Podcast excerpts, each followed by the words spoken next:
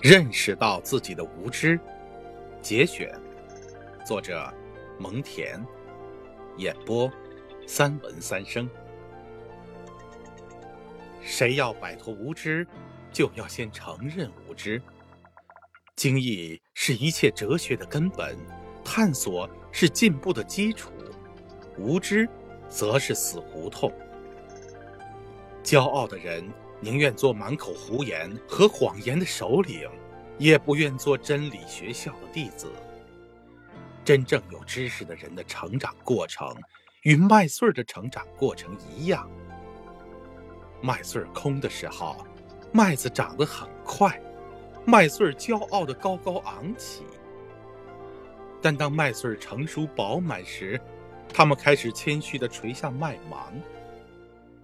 我们知道的知识。